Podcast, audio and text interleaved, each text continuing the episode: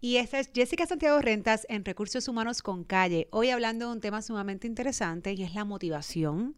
Y realmente, ¿cómo yo me automotivo o cómo yo puedo ser motivador? O entre estas otras cosas que pasan cuando realmente tienes un día duro en el trabajo. Pero eso es verdad. Uno puede ser feliz todos los días. Bueno, vamos a hablar de eso y un poquito más en el episodio de hoy. Y siempre agradecemos a nuestro auspiciador Olympic porque si de planes médicos y otros beneficios del patrón se trata, Olympic Agency es la solución. Saludos y gracias por sintonizar un día más Recursos Humanos con Calle. Y continuamos por acá porque como les mencioné, esto de ser feliz todos los días es una realidad, se puede, no se puede. Y para lo, yo sé que muchos han escuchado de ella, muchos la conocen en alguna faceta, en otras a lo mejor no tan bien. Y qué mejor si de motivación se habla, que nos acompaña hoy Dice Cifredo, bienvenida Dice ¡Guau! Muchos han escuchado por ahí el bofetón de cariño, los famosos Juárez Gisette, y que siempre anda tan y, tan, y yo que la conozco a ella, ella es como que tan positiva, yo digo, mira, de verdad, porque la conozco, yo sé que es verdad, pero si tú no la conoces y la ves fuera de las cámaras, ¿cómo ella es tan feliz? ¿Cómo pasa eso? Mucha, ¿sabes que Algo bien interesante es que mucha gente, mucha gente, mucha, me decía eso. Es que es imposible, ella no es así, eso es embuste, ella no es así. Es un personaje. Sí, mira, hace ahorita, precisamente en Instagram, con esto que uno puede ahora contestarle, me encanta, eh, trato de sacar una vez a la semana para contestarle preguntas a la gente y me decían, ¿tú te molestas? O sea, que, que, es una pregunta constante. La respuesta es sí, me molesto. Pero, pero, pero, ¿cómo tú te molestas? Porque yo conozco gente que se molestan y te dicen, yo estoy molesta. Exacto. ¿Tú te pues, molestas así? para esta entrevista teníamos que llamar a mi esposo. ese es el, mejor, el mejor que nos puede ese identificar. Es el testigo, ese es el testigo. Mira, si me molesto, eh, me molesto eficientemente. Estamos hablando ahora mismo de casas inteligentes, de energía renovable, estamos hablando de tantas cosas que donde estamos buscando eficiencia y no lo hacemos con nuestras emociones, así que me molesto eficientemente y busco la manera, eh, de hecho como parte de alguno de los talleres, que me, imagino yo que ahorita vamos a hablar largo y tendido de eso, eh, conocí a un psicólogo puertorriqueño, y me molesta no dar el crédito y me va a fallar la memoria para decir el nombre, que hablaba sobre otorgarle un ranking a las emociones para ver si guarda coherencia con lo que sentimos y la situación que las provoca. Entonces, me parece interesante porque yo dije, ok, pues entonces hay una manera de ser eficiente con mis emociones. Quiere decir que si me molesto, pues está bien, pero me voy a molestar a el niveles, grado, exacto, a niveles exponenciales ¿Cómo, cómo, por un tapón. ¿Cómo tú dibujarías un emoji tuyo molesto? un emoji mío molesto. O sea que hoy día a veces uno escribe, todo entonces el texto pues es difícil poder interpretar. Entonces tú lo terminas con un emoji y entonces tú puedes entender a lo mejor el sentido. o puede A mí me encanta, me encanta. El, para arriba, el de Exacto. Okay. Sí, que estás molesta, pero no vas a matar a nadie. Sí, no, no, no. De verdad, de verdad, para molestarme pero sacarme de mis casillas tiene que haber algo grave pasando y, es la invitación que yo hago en lo que hago eh, o con lo que hago. Es, de verdad vamos a indignarnos por las cosas que nos pasan como seres humanos, como sociedad, como país, los los abusos, los maltratos, la violencia, la, traición, yo creo que eso nos puede sacar de quicio también, pero, pero modular y ver hasta dónde tiene sentido que yo me, como te dije, por ejemplo, pues un tapón que se me explotó la goma, que se dañó el carro, algo que se supone que pase, porque no, así no, o sea, no están hechos para ser eternos. Esto, Pero se nos olvida. Y eso hay que pasarlo, porque tú sabes que a veces uno en Puerto Rico va manejando y te da un corte de pastelillo o pasa algo y te dicen hasta del mal que vas a morir. Y te dicen del mal que vas a morir y hemos visto las situaciones a las que han escalado por estacionamiento. Entonces, ¿de qué estamos hablando? O por celulares. Gracias y buenas tardes. Entonces tú dices, va, o sea, a, eso, ahí es donde voy. Pero Gisette, muchas de, de, de, estas conductas, o como tú lo mencionas, que me parece que, que, que, la primera vez que lo escucho y me gusta, molestarme eficientemente. Sí, vamos a hacerlo con eficiencia. Eh, la realidad es que esto se desarrolla. O sea, que... es práctica. ¿Cómo tú le dirías, por ejemplo, al público, eh, a las personas que nos escuchan, ya sea a nivel de líderes, ¿no? De patronos, de supervisores, como también de empleados en su área organizacional, mira, tú te vas a molestar porque tienes todo el derecho de que si no pasó como debería haber pasado, eh, pero ¿cómo te, te molestas eficientemente? Bueno, ¿Qué, pri- qué- qué primero- tú desarrollas? Primero, primero, yo tengo que darle, como te dije, yo tengo que ver qué es lo que provoca mi molestia. Hay un libro, te voy a citar. eh, soy autodidacta, me Ujú. encanta, ya, ya en este momento de mi vida quizás no estoy leyendo tanto como antes, pero en un momento dado de mi vida que amé este tema de la psicología positiva, me tragaba los libros. Eh, lo digo con mucho respeto, no soy psicóloga eh, y, no, y no jamás y nunca ¿verdad? Me, me, atre- me atribuyo el título y no me atrevo, pero en un momento dado la pasión ¿verdad? te hace leer y aprender. Y eh, descubrí, me presentaron a este maestro que se llama Marshall Rosenberg, él es un psicólogo americano. Y él tiene una metodología brutal que se llama Nonviolent Communication. Comunicación no violenta Violenta. o comunicación compasiva. Y a mí me fascinó.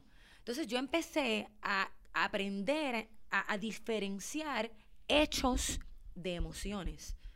Y yo creo que ese es el primer paso para yo entender cómo yo me... De ahí yo, no sé si me lo inventé, pero no lo había escuchado antes, de ahí yo me empiezo a, a molestar o a entristecer eficiente, a alegrar eficientemente, todo. Y digo, ok, si el hecho no es, para ponerles un ejemplo, a ver si me pueden seguir y la metodología está disponible y ojalá puedan conseguir el libro. De hecho, uno se puede certificar de la metodología. No lo he hecho hasta el sol de hoy porque requiere que viaje y no he tenido la oportunidad pero me encantaría. Lo que sí ellos te permiten es, es dar, cuando. Cuando mencionas y la usas, dar crédito a quien le corresponde como se debe.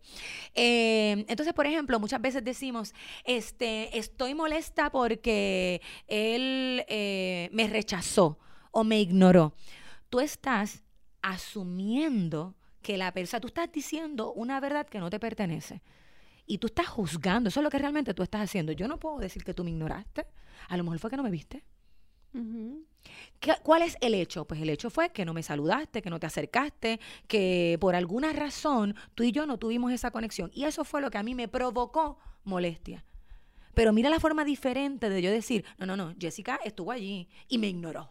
Claro. Porque es que yo no puedo decir que tú me ignoraste porque yo no soy tú. O sea que una... Un, un- No sé si me estoy... Es un poquito Claro, complejo, no, pero... No, pero se entiende. Yo creo que entonces una, una, una forma o ese Ajá. primer paso sería cuando tengas la situación, pase el hecho, como mencionas. Sí, elimina las emociones claro, antes. Antes de juzgar y tomar juicio, valga la redundancia, de esta situación en particular, mira todas las posibilidades que hay en el universo, que probablemente no es la que primero que te vino a la mente. Y, y bien importante, hazte responsable de lo que tú sientes. Sentirte rechazado, sea, porque es como que bien interesante. De hecho, el rechazo no es un sentimiento. O sea, somos a veces hasta un poco. Cuando empezamos a hacernos conscientes de la palabra, tú dices, espérate, es cierto, yo me puedo sentir triste, me puedo sentir con coraje, pero sentirme rechazado, eso no es una emoción, no es un sentimiento. Yo creo, percibo que alguien me está rechazando, pero quien único puede confirmar ese hecho es la otra persona, no soy claro, yo. Claro. Entonces ahí es donde yo creo que cuando empiezas a diferenciar la situación del sentimiento y te haces responsable del sentimiento, empiezas a ser eficiente. Luego dices, espérate un momento, yo estoy en un nivel 10. Yo siempre le digo en las charlas a la gente, ok, vamos a poner que cero es nada y 10 es al te odio. ¿Cómo te sientes? ¿Cómo te Sí, sientes? pero todo el mundo, por no decir 10, por, por no avergonzarse, pero está entre los 8 y 9. No, hay gente que me dice 20, dice 20. Pero la realidad es, entonces, tiene senti- es coherente. Es coherente que yo tenga ese nivel de cólera, de ira, de coraje, de molestia, de indignación por, qué sé yo, porque alguien no me saludó o porque eh, cogí un tapón brutal y llegué tarde. Yo no estoy diciendo soy irresponsable y no te preocupes, pero maneja con eficiencia la emoción porque hay cosas que están fuera de nuestro control y no merecen ese nivel de energía. Entonces, yo soy fiel creyente y quizás, ¿verdad? Yo, no, todo el mundo tiene que compartir esto, pero yo creo que nosotros somos energía. Y yo pienso que en la, en la manera en que nos desgastamos, eh, vamos, vamos entregando vida y yo quiero, yo quiero tener buena vida y quiero durar lo más que yo pueda. Claro, entonces Gisette se molesta, gente. Sí, me molestó. Ella, ella Me se molesto y me molesta. indigno y me encocoro. Lo que pasa es que se molesta eficientemente. ¿Cuán eficiente? Úselo. Pregúntele al marido. Exacto, úsenlo, úsenlo, no me crean. Pero, pero lo importante es que esa molestia, que, que, que en ocasiones, pues definitivamente, oye, es genuina, es Sí. legítima, eh, no te roba la felicidad. No, no. Tú eres todo. Tú eres blanco y negro. Tú eres bueno y malo. Tú eres todo. Y tú tienes ahora mismo, Jessica, si yo te pregunto y le pregunto a las personas que nos están escuchando o a las personas que nos están viendo, le pregunto, ¿tú tienes razones para estar molesto ahora mismo?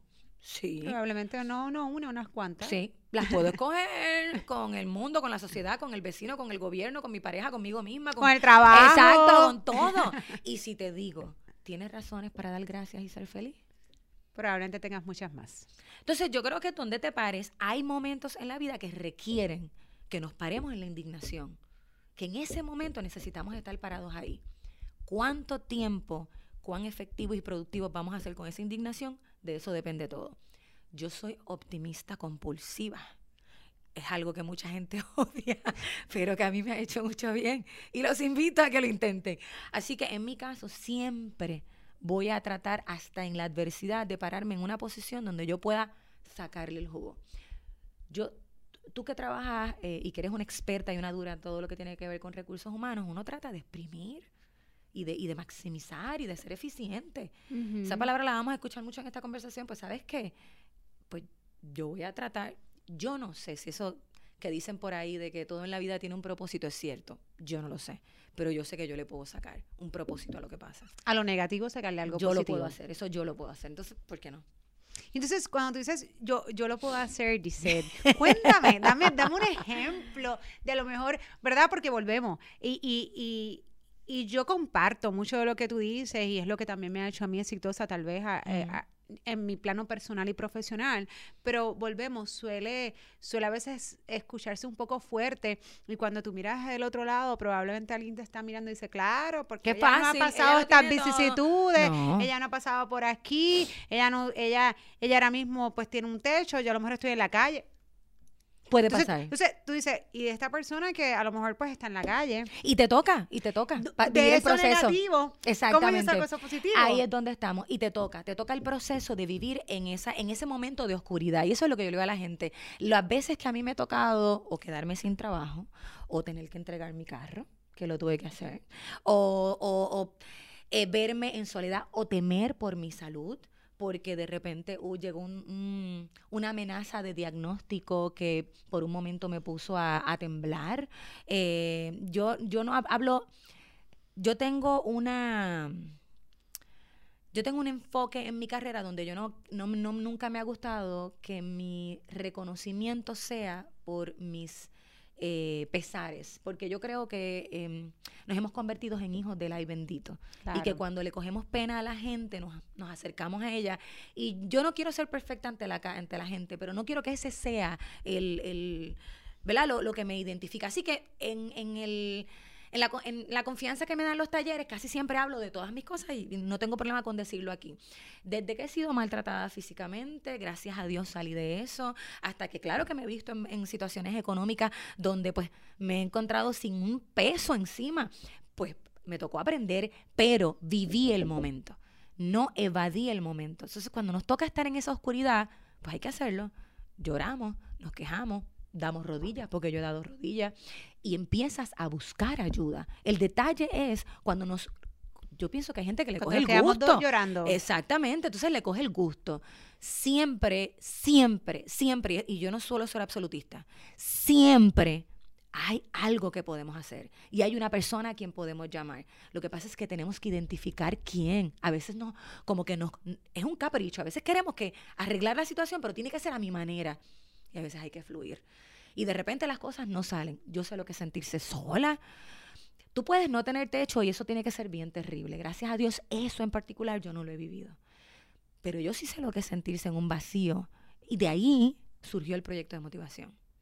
Yo volví a nacer en un momento de mi vida y volví a descubrir quién yo era. O recordé quién yo era porque me encontré con la nada. Y quizás, que esto también pasa mucho, eso no sea lo suficiente malo para mucha gente, pero fue mi malo. Entonces yo no compito con nadie. Yo creo que lo- la- las oscuridades, las tristezas, la- las frustraciones, lo- lo- lo- los fallos y los dolores de cada persona son válidos y no nos vamos a poner a competir por cuál es peor. ¿Quién es más? Exacto, ni ¿Quién- igual los ¿Quién triunfos. sufre más que, que el otro? Pero lo que yo sí le puedo decir a una persona que esté pasando por un momento adverso en este momento es todo es temporero.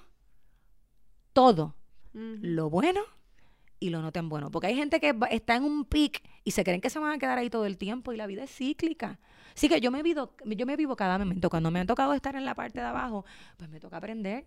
Esto lo digo mucho y lo comparto con, con nostalgia y lo comparto con, con, con, con, pues, sentimiento. Cuando yo tenía, no, me imagino yo que 8 o 10 años, no recuerdo bien, me dolían las coyunturas. Y yo recuerdo que se lo decía a mi mamá. Y mi mamá me decía, Gisette, estás creciendo. Pues hoy día, cada vez que a mí me toca estar en un momento de oscuridad, donde me duele, a lo mejor no me duele los codos ni las rodillas, pero me duele el corazón y me duele la vida, pues me digo lo mismo. Estás Gisette, creciendo. estás creciendo. Qué lindo, qué lindo. Esas palabras que marcan y que, ¿verdad? Sí. Uno le busca significado en, en otras áreas en la vida. Qué, qué bonito escucharte hablar en eso, Giselle, porque comparto, vuelvo y te, te digo muchas de las cosas que mencionas, porque yo creo que, que es importante, como, como dijiste algo, ¿verdad? Algunos testimonios tuyos, y es que los golpes de la vida, eh, las personas, tú decides si quedarte ahí llorando o si ese golpe te va a hacer más fuerte y te va a reinventar. Y son normales, o sea, no es anormal. No es anormal que nosotros tengamos problemas, no es anormal que tengamos retos. O sea, que a veces pienso que es que la gente piensa que la vida normal es la vida perfecta. Yo creo que eso es lo primero, que cuando llega un momento difícil en mi vida, yo no lo tomo como, "Ah, no, es que pues me toca vivir esto y vamos a meterle mano. No, yo no digo que sea fácil, pero yo no tengo problemas con difícil. Pues vamos a meterle mano, como sea. Escoge bien tu sistema de apoyo. Escoge bien tus círculos, escoge bien tus prácticas, escoge bien tus hábitos, para que cuando lleguen esos momentos de adversidad tengas las mejores herramientas y al mejor equipo. correcto, Correcto. Entonces, cuando eh, a ti que te contratan, para los que no sepan, pues Gisette, mira, vamos a empezar. Gisette es presentadora, Productora de televisión, gracias a Es Cristo. productora. Empresaria. actriz, que Ay, acaba Dios de terminar una, una obra Sí. con mucho éxito. Gracias a Dios. Felicidades. Gracias a Dios, soy más que un par de tetas. Bella, bella. Bloguera. este, ¿qué más? ¿Qué más, Gisette? Madre, esposa, hija, ser humano, ser vivo. Todavía falta. ¿Tú no cantas? No, no, yo creo que puedo chantear.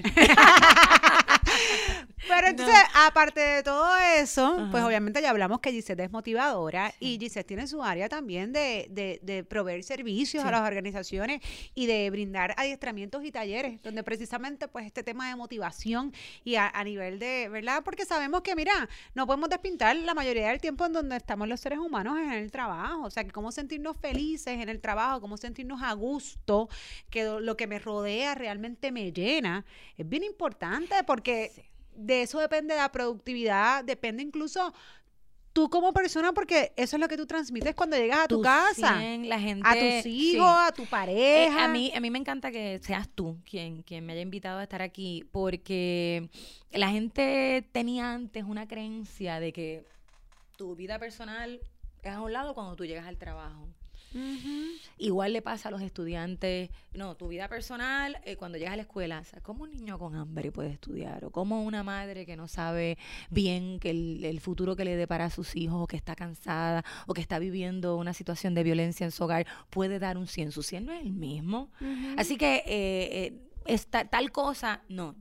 Mi rol protagónico en este espacio es la profesional, pero yo sigo siendo aquí sentada la madre, la esposa, la mujer, el ser vivo, la amiga, todas las La anteriores. hija que probablemente tiene una madre enferma, la hermana que tiene una persona, qué sé yo, un militar Así en la que, guerra. ¿sabes? Exacto. Así que sensibilizarnos. Eh, yo quisiera legislar la sensibilización. Porque Tú nada más no, esta cuestión de empatía que hace tanta falta también hoy día. Sí, sensibilizarnos es parte esencial del buen funcionamiento de cualquier equipo de trabajo. Así que a mí me halaga mucho cuando me llaman y cuando los patronos me llaman. Yo siempre les dejo saber que lo que yo hago es fresita, rosita, empalagoso, como lo quieran llamar, pero que es motivación full. Y gracias a Dios es bien acogido, es bien ace- aceptado, bien pertinente, bien relevante. Y me lo- es lo que necesitan porque la re- realmente somos máquinas de producir y se nos olvida que sentimos y se nos olvida que estamos vivos. Y yo lo único que hago a la gente, le digo a la gente, yo estoy aquí para recordarles. Yo estoy aquí para recordarles y mientras recuerdo me recuerdo, porque soy humana. O sea, no soy perfecta, yo no soy el modelo. Yo simplemente, gracias a Dios, me han dado unas herramientas que yo pongo a disposición y que sigo responsablemente preparándome para, para, para hacerlo de la manera correcta. Pero es bien interesante porque eso es lo que buscan los patronos. Un espacio donde ellos puedan sentirse bien, sentirse a gusto, sentirse agradecidos, porque la rutina. salir de la monotonía. mata. Tú sabes que yo, yo, que, qué gracioso porque recientemente, incluso hoy compartí en las redes eh, una columna que escribí sobre la rutina, porque, ¿verdad? Do- y, y siempre hago este paréntesis, Sí. la rutina no es mala, la rutina es buena en algunos aspectos. Ahora, cuando tu vida se convierte por completo en una rutina al nivel donde tú no tienes la capacidad de mirar a tu compañero de trabajo y darte cuenta que vino hoy bien diferente a como venía la semana pasada y poder tener esa empatía, y precisamente lo que hablabas, y ser sensible a la necesidad que tiene el otro, oye, tenemos un problema, un Sí. problema de valores, un problema eh, de inteligencia emocional que a veces sucede en los trabajos. ¿Sabes? Yo vengo aquí tan concentrada de que entro a las 8, so yo me levanté, llevé nene al colegio, me bañé, desayuné, hice ejercicio, hice ejercicio, a las 8 estoy aquí y tengo estas horas programadas porque tengo que sacar lo que tengo de agenda, me voy a las 5, me voy a la hora que me tenga que ir y yo no sé lo que pasó a mi alrededor. Yo no, yo no tuve el tiempo para levantar la cabeza y ver que probablemente el oficial de seguridad que estaba todos los días, hoy no vino. ¿Qué le habrá pasado? Ujú. ¿Pero y qué le pasó? ¿Fue algo bueno? ¿Fue algo malo? ¿Está enfermo? ¿No ¿Está enfermo? O sea, yo no tengo el tiempo. A veces la rutina no me permite hacer Correcto, eso. y estoy de acuerdo contigo. Ru- hay muchas cosas que sin quererlas, como que de repente las, las hablamos como si fuesen negativas y no es que sean negativas, e- es, que en el contexto en que se den pudieran tener un, un Un efecto, efecto negativo. adverso, claro. Exacto.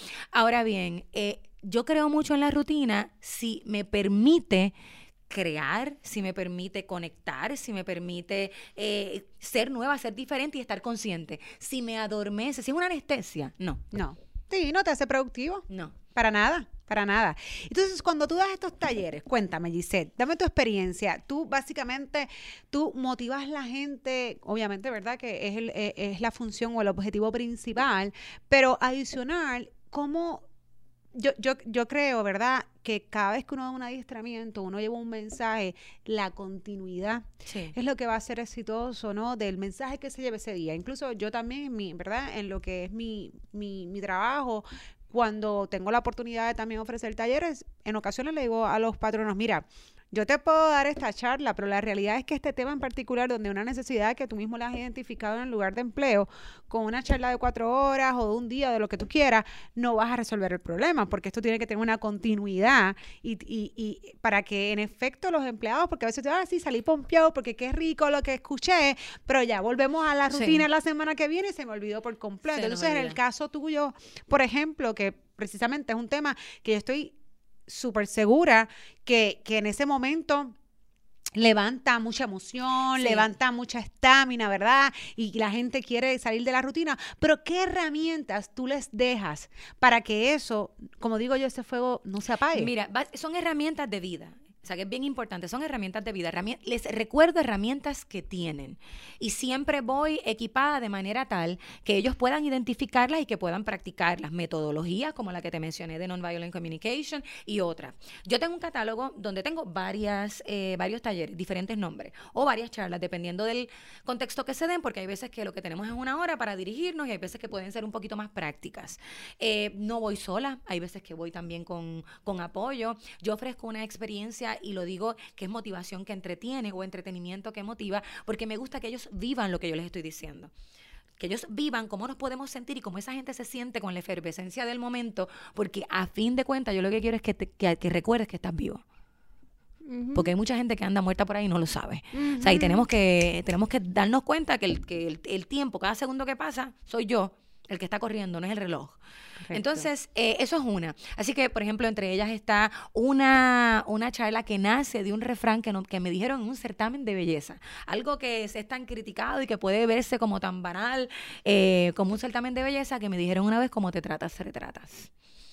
Y uno de los talleres está dirigido específicamente a autoestima. Ese, por ejemplo, en este momento lo estoy complementando con un compañero que se ha ido viral, Brian Villarini. Yo doy la parte de autoestima y él da la parte de tips eh, de, de arreglo, sobre todo para profesional, ¿verdad? Para el ambiente Qué- profesional. qué. Este, tengo otro, por ejemplo, que es disciplina optimista. O ese, ese tiene una co- Disciplina optimista. Espérate, Sí. yo quiero saber.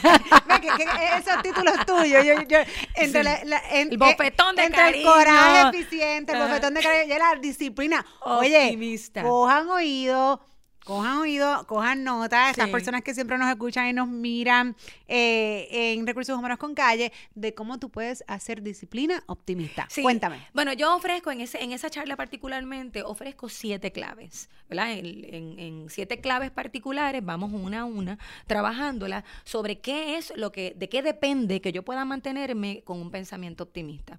Cuando tú le dices a una persona que tú eres optimista, sobre todo a un escéptico, a una persona que le gusta estar en el otro lado del mundo oscuro y negativo. sorry por este ejemplo que voy a dar. Orgulloso. Yo, sorry por este ejemplo que, que voy a dar, pero digo, y es que sí, es, es importante que nos lleguemos a este mensaje porque esa es la realidad. Nosotros Ajá. vamos a tener de todos personajes allá Ajá. afuera. Y siempre vamos a tener este Grinch, como digo yo, que no importa lo que tú hagas. Todo es no, todo es al revés. Si tú dices que, gusta, que es y le blanco, él es negro, si tú dices que esto es bueno, él dice que es malo, Sí. o ella dice que bueno es malo. O No, sea, y se siente orgulloso y te lo dice, no, yo no, con mi-". o sea, y te lo dice, te lo dice con orgullo. Y ese no personaje, sí, ¿no? Sí. Eh, La realidad es que el optimismo, Jessica, eh, nace del mismo lugar de donde nace el pesimismo. Nace de la, de la adversidad. En el momento difícil sale el carácter del optimista y sale el carácter del, del pesimista. ¿Cuál es la diferencia? Que el pesimista ve limitaciones y el optimista ve posibilidades. Es tan sencillo como eso. Hay gente que dice, no, esas son eh, personas que soñadoras, irrealistas. No, no, no. Busque la Real Academia Española porque yo lo busqué. y no. Y no. Optimismo no es otra cosa que mirar posibilidades. Y como lo digo, sí, cuando llegan esos momentos duros, cuando viene esa pérdida fuerte, lloramos. Y hay cosas que no, no nos vamos a componer nunca.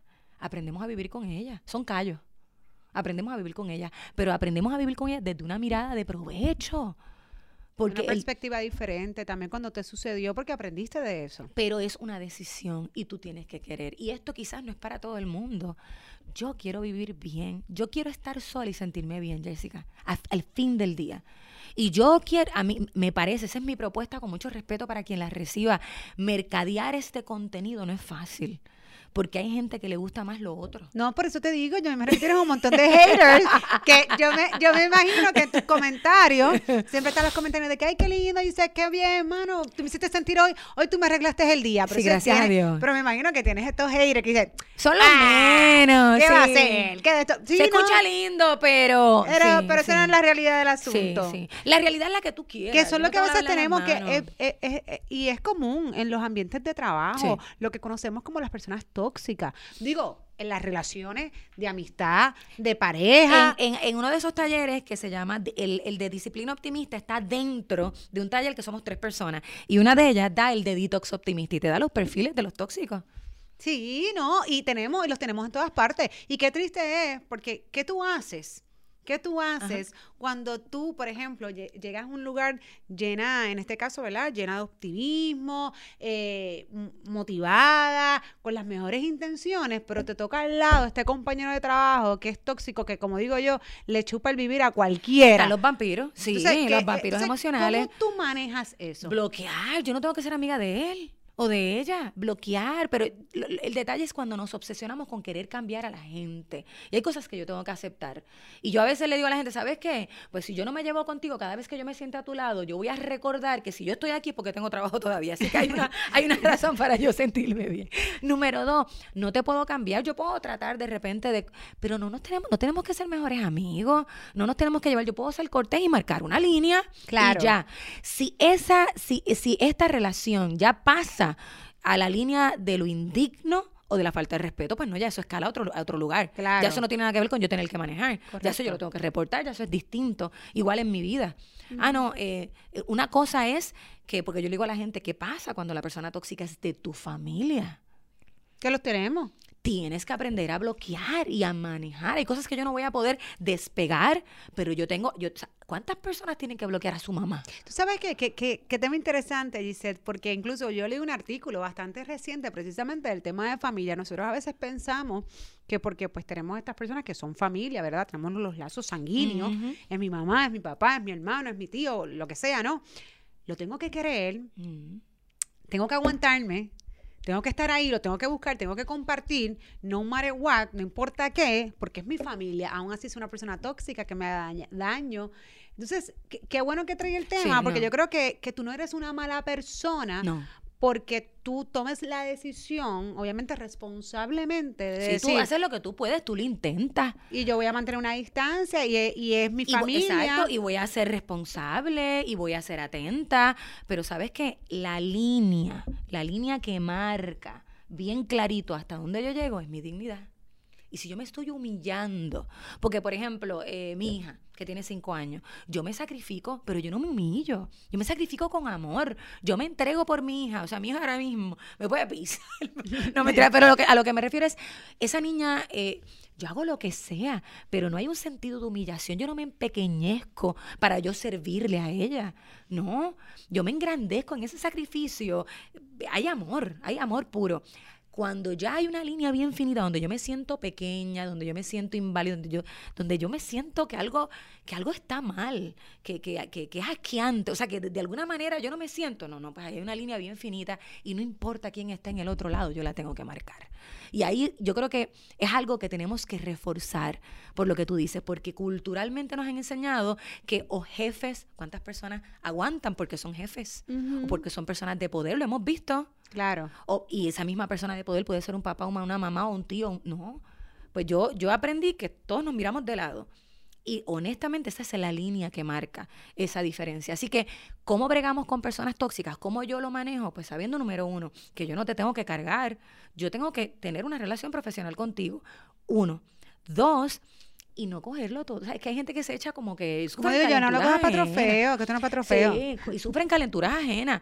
Yo, pues ese eres tú. Y si tú a mí no me afectas, si no afectas el trabajo, pues, pues, pues está bien. Pero si tú estás. Hay una- un refrán bien viejo que dice: ¿Cómo es? Mis derechos comienzan o terminan donde comienzan los tuyos, una vaina así. ajá. Pues mientras esa, esa, esa regla de oro esté ahí y tú no dañes el colectivo, porque yo sí creo en el trabajo en equipo. O sea, el yoísmo a mí no me encanta. Yo creo que uno se tiene que amar en función de ser parte de un equipo. Eh, pero, pero si esto se cumple y tú estás feliz allá y yo acá, pues es guay. Si no, Es guay. pues lo tenemos que manejar. Chiste, chiste interno. Mira, entonces cuéntanos, para, eh, para los que no saben, que yo creo que muchas personas sí saben lo que es el bofetón del cariño. Bofetón de cariño, mira que los otros días lo tuve que explicar porque me decían, Giselle, pero una muchacha tan positiva como esa usa una palabra que implica violencia. Pues es una metáfora, señores, un bofetón de cariño. Eh, no es literal, es un, un montón de palabras llenas de amor y de reflexión para sacudir el alma de quien las escuche. Así que el bofetón de cariño nació hace unos añitos atrás. Eh, yo lo hacía en mis redes sociales, yo creo que lo empecé haciendo en mi canal de YouTube, como un reto de 20 días corridos de dar consejitos. Como yo pienso que los papás como que nos daban regañitos y sacudidas y wake up calls, como que mira, ponte para tu número, porque tú sabes, la vida sigue, o, o para que te pongas al día, o para que logres las metas.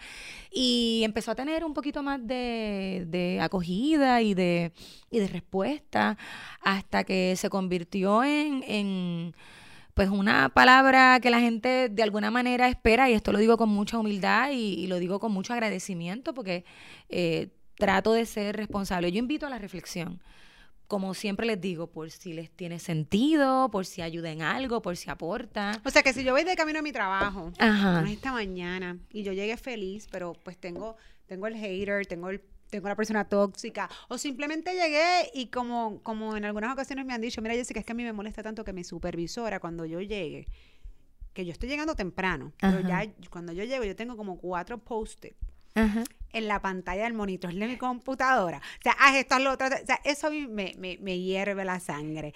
Eh, Pero qué gracioso, ¿verdad? sí, pero es bastante común. Sí. Yo lo he escuchado, o sea, no, hay personas que me lo han dicho, no es la primera vez que yo escucho que hay gente que, mira, pues le deja un póster ahí como que un recordatorio, una cuestión. Hay gente que le molesta y gente que no. Pero, volvemos, realmente eso merece que yo me moleste. O sea, que, ¿qué yo haría? ¿Cuál, cuál sería, qué Gisette le diría a estas personas que Pégale un post-it para atrás. Bueno, vamos a poner que no tiene el acceso a la oficina del supervisor, está cerrada. Pero yo creo que es importante o es una buena herramienta buscar o seguir, en este caso que, ah, por ejemplo, las redes, ya hay tanta, hay tanto acceso a información positiva, que yo creo que eso Claro. tiene mucho que ver porque la es que psicología que- positiva está en tendencia, familia. Muchas personas se negaban, decían, ay, ¿qué es eso? Eso no se puede medir. Si se puede medir la depresión, se puede medir la felicidad. Y eso es lo interesante. Hay más grandes maestros de la psicología positiva que están haciendo grandes descubrimientos sobre el beneficio. Durante mucho tiempo la psicología se dedicó solamente a atender al que al que estaba en una condición grave en términos de salud mental, pero no al average people. No al, al, Juan del pueblo, no a la María del pueblo. Y la realidad es que todos tenemos una necesidad de estimulación y, de, y, de, y de inteligencia emocional. Eso debe estar en el currículo eso debería estar en el currículo desde pre-kinder, desde, o sea, porque es necesario, porque el hecho de que yo tenga dos pies no significa que sé bailar. Claro.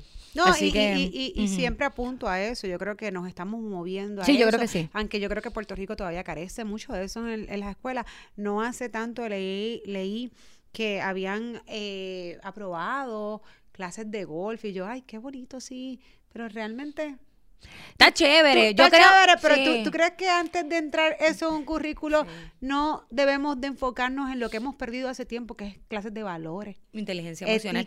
y no te mira, eh, en los deportes y en las bellas artes hay muchos valores. Yo pienso que eso también debe ser parte integral del currículo porque ahí uno aprende muchas cosas, pero la parte claro, pero lo que nosotros hemos perdido como sociedad que lo hemos perdido. Y, cuando nos comparamos a nivel de educación con otros países, o sea, no le estamos dando el enfoque y, la prioridad a lo que merece. A los chiquitos y a los grandes. Hay que hacer una escuela para adultos.